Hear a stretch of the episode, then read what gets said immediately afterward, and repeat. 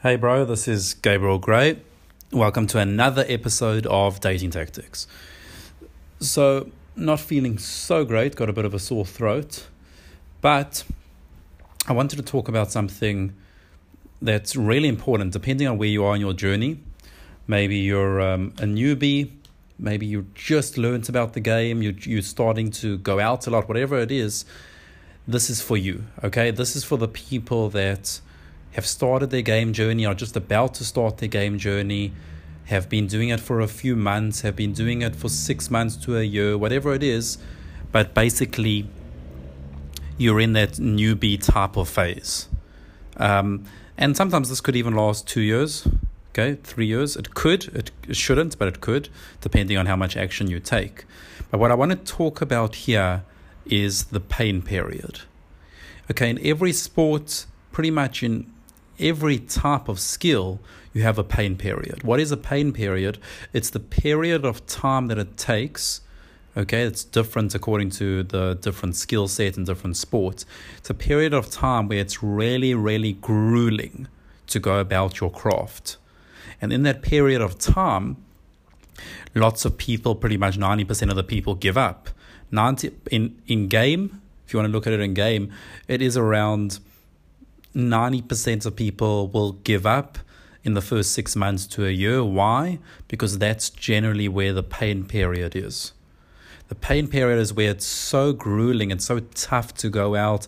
You're dealing with so much negative type emotions, and it's you're not really getting a continuous flow of results. So the effort that you're putting in is so great, and the results are so small, as well as you're not feeling good emotions it's a it's a struggle, it's really grueling, it's frustrating, and it's painful. This is what we call the pain period. Now, the first thing to understand if you are here, if you are in this so called zone, in this period of your journey, the first thing to understand is bring awareness to it that, okay, there is a pain period in this industry, in this craft, in this skill set. It's okay Okay, that's the first thing. It's okay that there is a pain period. Okay? Because oftentimes people will play the the victim uh, so-called role where they'll be thinking, why is this so frustrating? Why is this so hard? Why is this so tough?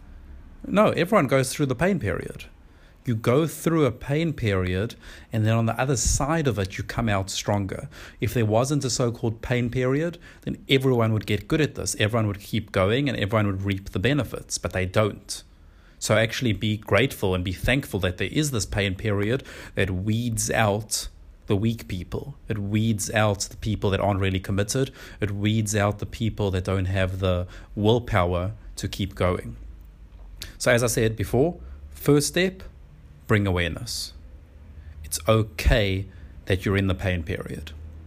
And almost what you want to do is bring this deluded type of joy from it. So, yes, it's grueling, it's tough, it's hard. Oh my God, I'm not getting any results here. This is absolutely horrible. We just have to go out all the time, getting rejected, getting destroyed in the field.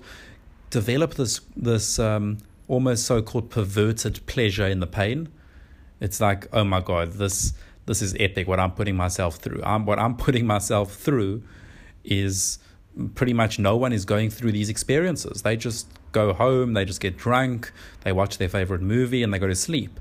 I'm actually f- like living life here. I'm actually feeling certain emotions. Develop this so called perverted pleasure in the pain. So it's almost like a reframe.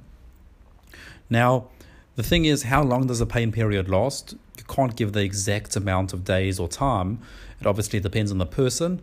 It depends on where he came from in his journey. It depends on how much action he's taking. Um, a rough period is six months to a year. Okay, that's generally a rough period of time that this kind of lasts for. Again, it could last way, way, way shorter and it could last longer. Now, th- those are the main points that I wanted to cover. Be okay with the pain period. Realize that you're not special, you're not unique. It's not, you can't justify being a victim just because it's hard for you.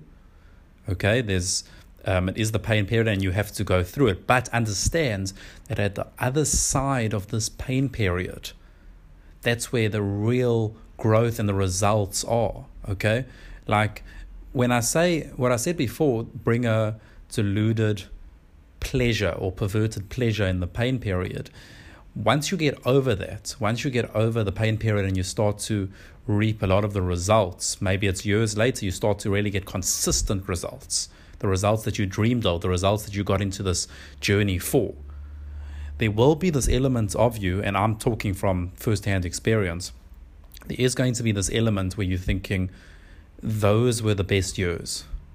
Maybe six months, maybe a year, maybe two years, whatever it was, that was the best time in my journey.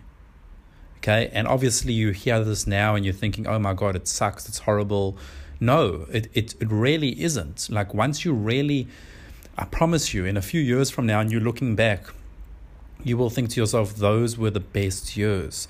Those emotional highs, ups and downs, and swings back and forth, field testing different techniques and getting rejected and trying different things, being absolutely amazed by the social dynamics, by the specific techniques and principles. And it's really new and exciting and amazing to see how things work and don't work and it's almost like you're shaping and you're like an artist trying different things. That is the glory years. It really is. Okay, and it sounds um, like, okay, yes, I've heard this before, but really, this is going to happen to you. Okay, it is going to happen to you because once you start getting the results, yes, it's 10 times better having the results than living in scarcity and not having the results. Of course, of course, there's no doubt but the emotional highs and lows and dips and craziness and all of that type of stuff that just starts to streamline out. It starts to just be this one pretty much this one line of not really emotions but it's there's not so much craziness going on. You've seen everything before. Okay? Um, and yes it's cool to get results of course but it's not what you think. Very important to understand that. Now, look, anyone listening, anyone listening, if you don't have results, you need to get results. That's the only thing that you, you need to get them. Once you get the results, then you'll probably look back and you'll think, oh, wow, it's interesting because those years were actually very enjoyable. But all I'm saying is, why can't you have that frame, that reframe right now. If you are in the pain period, that period of your journey, if I'm telling you for a fact that in a few years from now you're going to look back and realize that those were the best years of your journey, why can't you see it right now? Even if you're struggling, even if it's tough, why can't you reframe it a little bit and say to yourself, wow, I am struggling. This is tough. This is crazy. This is hard. This is grueling but this, these are my best years, even though you haven't got to the point where you want to get to. So, hope you enjoyed this episode. It's uh, really bringing light to a point in the journey that lots of PUAs actually don't discuss. Um, I hope you enjoyed that episode. And again, what if you haven't got it yet, go to surgicalpickup.com forward slash 11 Okay, this is the 11 fastest ways to get good at game.